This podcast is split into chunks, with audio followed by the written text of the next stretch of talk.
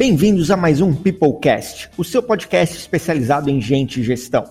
O Peoplecast é oferecido pela Feeds, a sua plataforma de engajamento de colaboradores, onde tem tudo o que você precisa para melhorar o clima, o engajamento e o desempenho na sua empresa. Para saber mais, acesse feeds.com.br.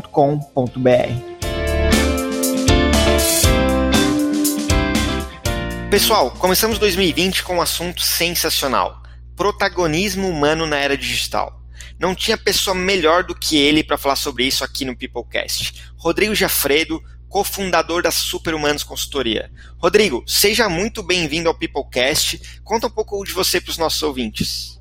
Legal, Bruno. Obrigado pelo convite. Obrigado, galera do Feeds, do Peoplecast. Sou fãzão de vocês. É muito legal estar aqui.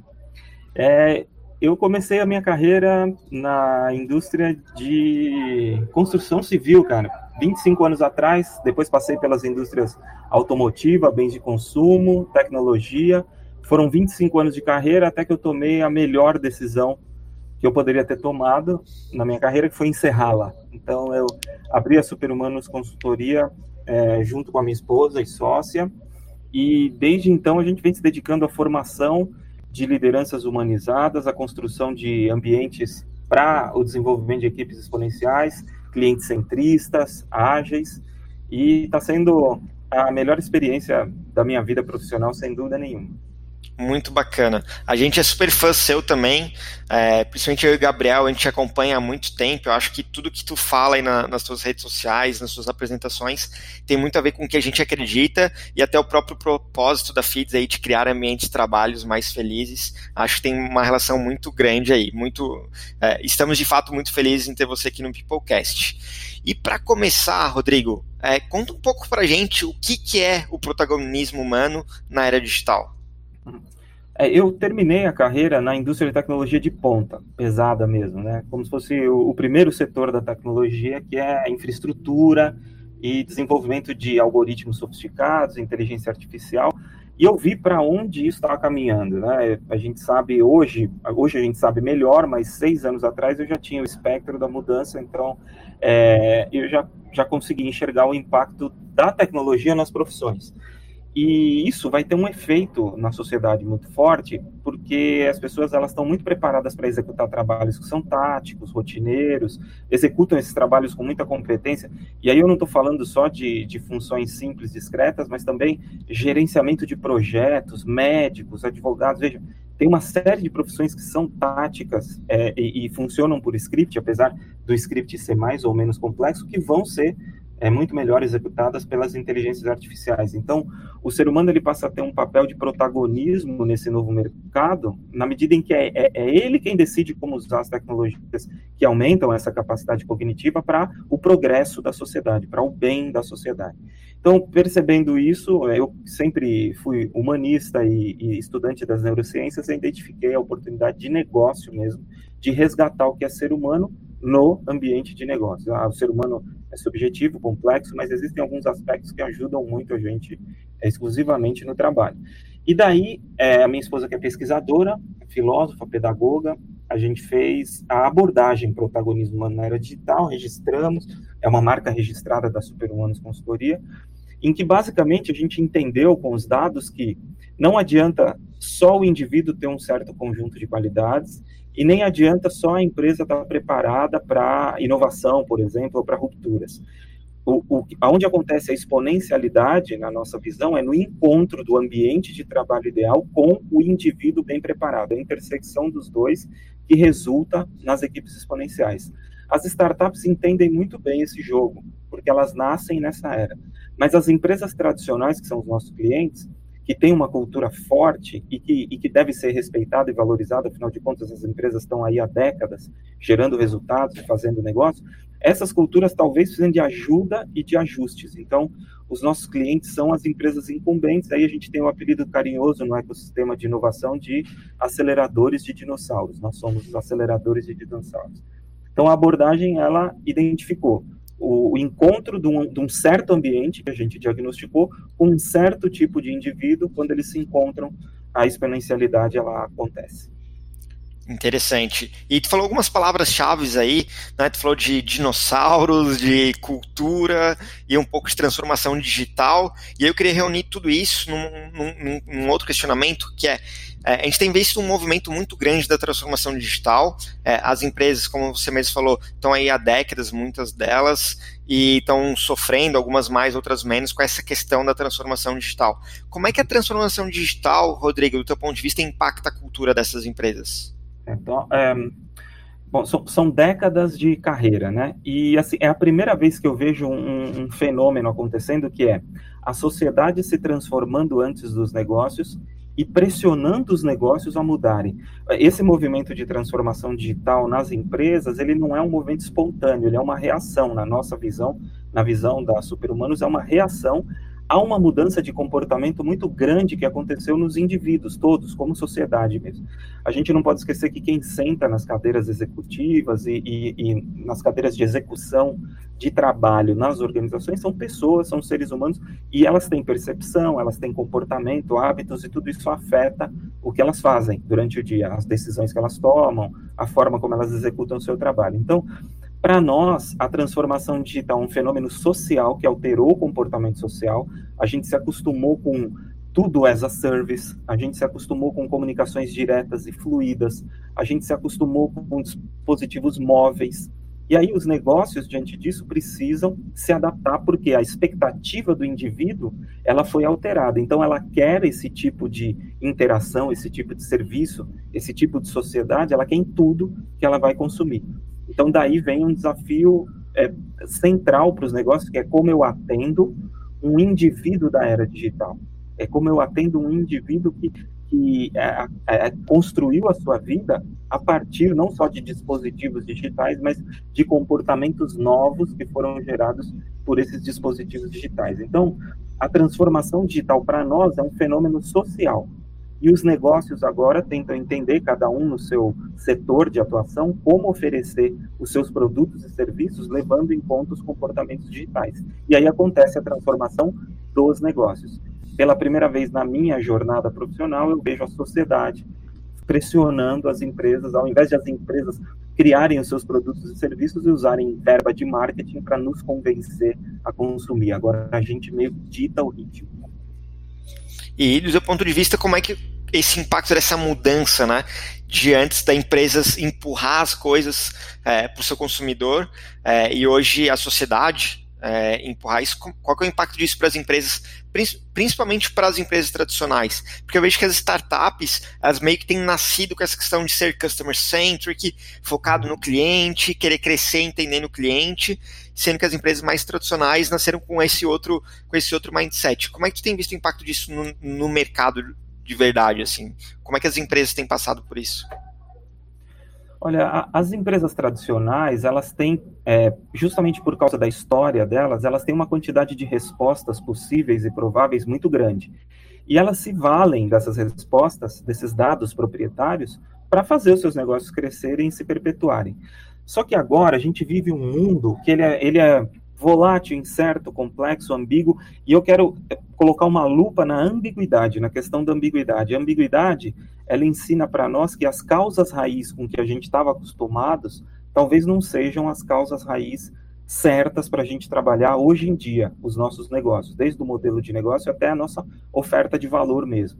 Então, como você não sabe mais, como você não entende profundamente o desejo do teu consumidor, você acaba trabalhando na superfície, ou trabalhando com inferências, ou trabalhando muito com o passado, e aí você se perde.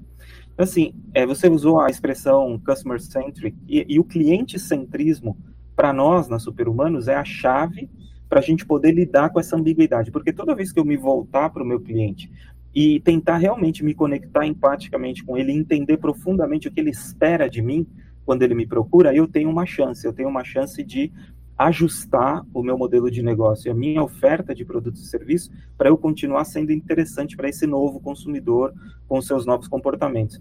E eu acho que a, a, grande ruptura cultural que acontece, então, nas empresas tradicionais é sair desse olhar é, que, que, ele tem algumas premissas, né? Duas delas que eu acho que são muito importantes são aqui. Primeiro, eu sou muito rico, então eu tenho a capacidade de contratar os melhores talentos, portanto, as maiores inovações são sempre minhas. E segundo, por eu ter criado essas inovações, eu sou a melhor pessoa para levá-las para o mercado, e esses, esses dois paradigmas estão em xeque. Por exemplo, agora aqui a gente está se comunicando e criando o conteúdo é, através de um podcast. E são dois talentos, cada um na sua área de atuação. É, então, hoje, o acesso de um talento ao outro, ele está extremamente facilitado. Então, a inovação pode surgir em qualquer lugar, mas o cliente, não, ele está sempre lá. Então, se eu tiver um olhar atento, empático à, necessidade do meu cliente, se eu for cliente centrista e a partir daí ajustar o meu negócio, eu tenho mais chances de lidar com essa ambiguidade. Então, é um pilar cultural que, que a gente precisa resolver, né, medir e ajustar é justamente o quanto eu olho para o meu cliente para fazer o que faço e o quanto eu olho só para o meu umbigo para fazer o que faço, porque isso pode ser determinante da continuidade dos negócios. Né? Quando fala de pilar cultural, é, me lembrou de uma outra coisa que é legal a gente trazer para nossa conversa, que é o contexto de cultura, né? Então, é, eu vejo várias pessoas diferentes falando sobre cultura, algumas reflexões sobre isso. O que é cultura para você, Rodrigo? Tá. É, sendo bem pragmático e me apoiando nas neurociências, é, eu estudo principalmente como autodidata psicologia e neurologia. A cultura ela é fruto de um processo que começa com hábitos.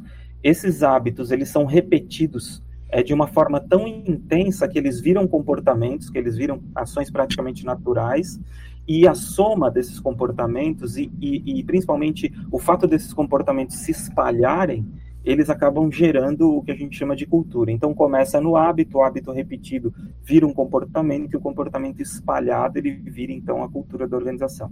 A gente vê isso muito facilmente, por exemplo, é, quando a gente quer saber se uma empresa tem mais confiança ou mais desconfiança. Basta você olhar quais são o, os comportamentos das pessoas em relação aos processos. Se eu estou muito mais preocupado com processos e ferramentas do que eu estou com a interação entre os indivíduos, talvez o elemento confiança ele seja um elemento fraco dessa organização, porque ela tem uma cultura de processos. Né? Então, eu estou muito mais preocupado, o meu hábito e o meu comportamento estão sempre orientados a, a só o processo em detrimento da experiência, por exemplo.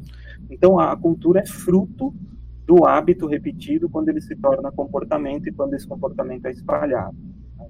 Ah. E eu quero fazer um ponto sobre cultura, principalmente em empresas tradicionais, que é o seguinte: se uma empresa hoje tem mais de 100 anos, ela passou por duas guerras mundiais, duas crises financeiras mundiais.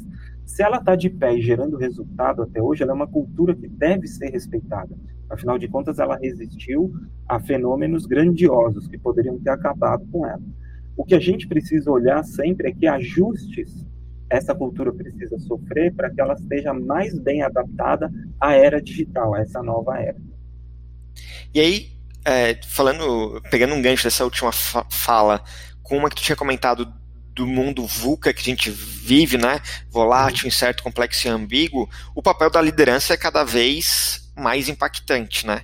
É, e aí, nesse contexto, no, todo da nossa fala, é, a gente tem a questão do papel do líder mais humanizado. O que, que é essa liderança humanizada, Rodrigo? Para nós, na Superhumanos, a liderança humanizada é aquela que leva em conta as nuances do indivíduo na hora de criar desde os modelos de gestão até os modelos de recompensa. E aí, o que, que isso significa na prática? É, eu tenho uma equipe que tem cinco indivíduos, eles têm níveis de maturidade e senioridade diferentes. Se eu der o mesmo nível de desafio para esses cinco indivíduos, por exemplo, o mais sênior pode se sentir entediado, enquanto o mais júnior pode se sentir travado, apavorado. A partir do momento que eu conheço os indivíduos da minha equipe, eu sou capaz de balancear o nível dos desafios para que cada um entregue o melhor de si. E aí a performance da equipe se torna uma performance exponencial. Eu não tenho nem indivíduos entediados que, que, aí ocorre o risco sério deles irem embora, porque tédio é uma síndrome que acaba com o profissional no dia a dia, e eu nem tenho indivíduos apavorados porque estão paralisados e não sabem o que fazer, e que acabam se perdendo nesse caminho também, porque estão ali imobilizados. Então, conhecer, por exemplo, o que cada, o que cada indivíduo tem de capacidade de entrega é um aspecto que exige um olhar humano do líder sobre a equipe. Outra coisa é a recompensa. O que é recompensa para mim pode não ser recompensa para você. E os indivíduos entregam aquilo pelo que eles são medidos. Isso é natural no ser humano, né? Isso é parte da natureza humana. Então veja que eu preciso entender de gente para saber quais são as motivações e as detrações dos indivíduos para eu poder oferecer inspiração para esses indivíduos diferentes. Como eu faço com que um, um indivíduo que prefere recompensa financeira se mova, como eu faço para um indivíduo que prefere recompensas sociais se mova, eu preciso entender isso. Isso para te dar dois exemplos é, só de como é importante levar em conta o fator humano para a construção das equipes exponenciais. O elemento chave é a questão da autonomia. É, a autonomia, ela não é um surto. Você não torna uma equipe autônoma do dia para a noite. A autonomia, ela progride, ela é um processo. Vai do indivíduo menos autônomo para o indivíduo completamente autônomo. Então, eu também, como líder, preciso saber em que doses eu vou soltando a equipe até que ela atinja um nível de autonomia mais sofisticado. E veja que isso tudo exige Primeiro, autoconhecimento, porque os grandes líderes hoje, na nossa visão, os que nós formamos, eles são, antes de tudo, grandes seres humanos, para que depois de entender a si mesmo, eles possam entender os outros. Então, não é, não é um, uma coisa fluffy, né? não é só cafuné, pelo contrário, é como eu coloco os indivíduos nos seus melhores estados de performance, para que a performance do time seja uma performance exponencial. E a diferença para a organização tradicional é justamente essa, porque antes a gente tinha uma régua, a gente tinha um perfil, a gente tinha um conjunto de métricas, e isso se aplicava a todos dentro da equipe, o que faz com que o resultado ele seja sempre o resultado médio, mediano, né? Ou, como, como alguns clientes nossos chegam a dizer depois da consultoria, resultados medíocres.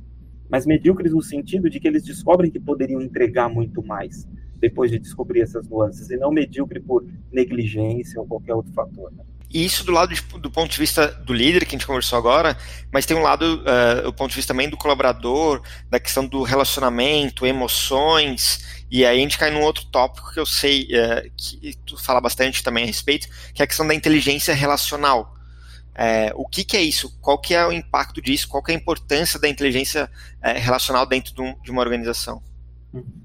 É, do, do, mesmo jeito que essa liderança humanizada consegue criar o ambiente ideal para performance exponencial, é preciso que os indivíduos também tenham um conjunto de características para poder aproveitar esse ambiente que já está prontinho ali para eles. Se a gente entra também como como indivíduos que tenham um tipo de mentalidade mais fixa, mais determinística, é, mais acomodados, assim, a gente não vai aproveitar todo o potencial desse novo ambiente. Então, é, é, a literatura trouxe para nós um conceito que é o conceito da inteligência relacional. Ele não anula as capacidades da inteligência emocional, que foram super importantes para o século XX, mas ele agrega novas competências ao século XXI fazem muito mais sentido. A inteligência relacional é um conjunto de habilidades que leva os indivíduos ao máximo aproveitamento dos recursos que estão à sua disposição para gerar inovação, criatividade e resultados exponenciais. E essas qualidades são curiosidade, um senso de combinação aguçado, um senso de propósito e comunidade aguçado, coragem e combustão. E eles têm uma relação direta com esse fenômeno de volatilidade dos negócios, na medida que o indivíduo curioso acaba sendo mais pendente para o cliente centrismo, porque ele quer saber o que o outro espera do que ele entrega. O indivíduo que tem um bom senso de combinação, ele prefere sempre as iniciativas de alto impacto e baixa complexidade, ou seja, ele evita os, as barreiras, ele sabe lidar com o que ele tem de disponível para conseguir sair logo com alguma coisa. Quem tem esse senso de propósito e comunidade mais aguçado se conecta pelo trabalho que precisa ser feito e não necessariamente a uma figura carismática ou a uma liderança humana per se. A pessoa se, se envolve com o trabalho, dá sentido para o trabalho. A pessoa que tem coragem, ela faz mais experimentos, e num cenário de incerteza e ambiguidade, ser capaz de experimentar é fundamental. E a pessoa que tem combustão, ela mobiliza tudo isso muito rapidamente. Então, ela não tem medo do erro, ela considera o erro uma escola, um capital intelectual e tal. Então, veja que é um conjunto de coisas que provavelmente a gente tem, mas esquece de trazer para os negócios. Né? Um ponto importante sobre a inteligência relacional é que não necessariamente uma pessoa tenha que ter os cinco elementos, mas nas equipes é importante que a gente fortaleça os cinco elementos. Então, esses cinco, essas cinco facetas têm que estar presentes nos times para aumentar o meu potencial de exponencialidade de resultado. Né? E entendendo esses conceitos da inteligência relacional, eu como indivíduo dentro de uma organização, eu consigo me desenvolver nesses itens? Consegue. Consegue. A partir do autoconhecimento, que é um tema importante que a gente trata muito também nas Superhumanos. Inclusive, a gente acha isso tão fundamental que a gente disponibiliza muito conteúdo gratuito sobre autoconhecimento, porque ele, ele é como se fosse a base, o pilar de construção da inteligência relacional. Então, a gente, a gente entende que a partir do autoconhecimento você identifica, eu tenho muito mais facilidade de desenvolver a minha curiosidade e a minha combustão, por exemplo, e a partir daí você investe ou eu tenho muito mais facilidade em desenvolver essa capacidade de catalisar, né, de ser um, um, um, agregador de pessoas e, portanto, eu vou fortalecer o meu senso de comunidade e, a partir daí, trabalhar esses elementos. E a gente entra na consultoria justamente diagnosticando e fortalecendo esses elementos a partir de um diagnóstico. Forçar uma pessoa a fazer alguma coisa que ela não tem aptidão para fazer, ou que ela não gosta de fazer, é péssimo, Bruno. Então, um bom diagnóstico, nesse caso, ajuda muito. Sensacional, Rodrigo. E, e para os nossos ouvintes, tem uma galera aí de RH, pessoal de People, os líderes que estão ouvindo o Peoplecast, que gostaram do assunto. O que, que tu indica para eles estudarem, aprenderem um pouco mais sobre o assunto? Ah, olha, eu vou ser bem, é, assim, radical na minha primeira indicação, mas é, é uma literatura que me ajudou muito, eu acho fundamental. É o livro chamado Neurociências, Desvendando o Sistema Nervoso, é um livro médico do Mark Beer, do Barry Connors e do Michael Paradiso. Mas aí você vai entender a biologia do cérebro, como os hormônios são ativados na corrente sanguínea, porque tem hormônios que quando vão para a corrente sanguínea prejudicam a nossa inteligência, a nossa criatividade, a nossa performance, a gente nem sabe. Por outro lado, tem outros hormônios que ajudam a gente a ser mais criativos, mais inovadores, menos avessos a riscos. Então, é importante saber como o cérebro funciona e como estimular é, é, o cérebro das pessoas que trabalham conosco. Isso, a gente pode fazer isso através de um esforço consciente, intencional. Né? É, eu recomendo bastante também é, a filosofia, porque a, principalmente a filosofia aristotélica, porque ela ela aproxima as pessoas do questionamento e, e nessa era digital é muito mais importante saber fazer boas perguntas do que querer ter boas respostas. Inclusive, eu escrevi um livro chamado Reflexões Ácidas, justamente para pro, propor 100 perguntas que são importantes nessa era, né, que os profissionais se passam nessa era. E interações pessoais ensinam demais também, né? E, assim, é, neurociência aplicada à liderança é um tema novo, é, que tem muito conteúdo bom, tem profissionais brasileiros que geram conteúdos muito bons nesse sentido também e os conteúdos da Superhumanos Consultoria, obviamente, né? O nosso site, a gente sempre solta é, textos e, e, e, conteúdos referentes à liderança humanizada, cliente-centrismo e equipes exponenciais. E para fechar, Rodrigo, quem quer saber mais sobre o assunto, como é que pode entrar em contato contigo ou com a equipe da Superhumanos? Tá. Primeiro o site da Superhumanos, que é www.protagonismohumano.com.br www.protagonismohumano.com.br e a gente tem Instagram, a Superhumanos Consultoria, LinkedIn também, é, e eu também estou presente nas redes sociais, bastante LinkedIn, Instagram, YouTube, bastante vídeo gratuito no YouTube, é, com, é, com, esse, com esses fundamentos que são importantes para o trabalho agora na era digital, é só procurar lá Rodrigo Giafredo que você me encontra. Fica a dica aí de seguir o Rodrigo nas redes sociais, no LinkedIn. Lembrando que é Rodrigo Giafredo com dois Fs, né, Rodrigo? Dois Fs de faca, exatamente. Então, beleza. Rodrigão, agradeço o teu tempo, a tua participação aqui no Peoplecast. Pessoal, espero que tenham gostado desse episódio e até o próximo. Tchau, tchau.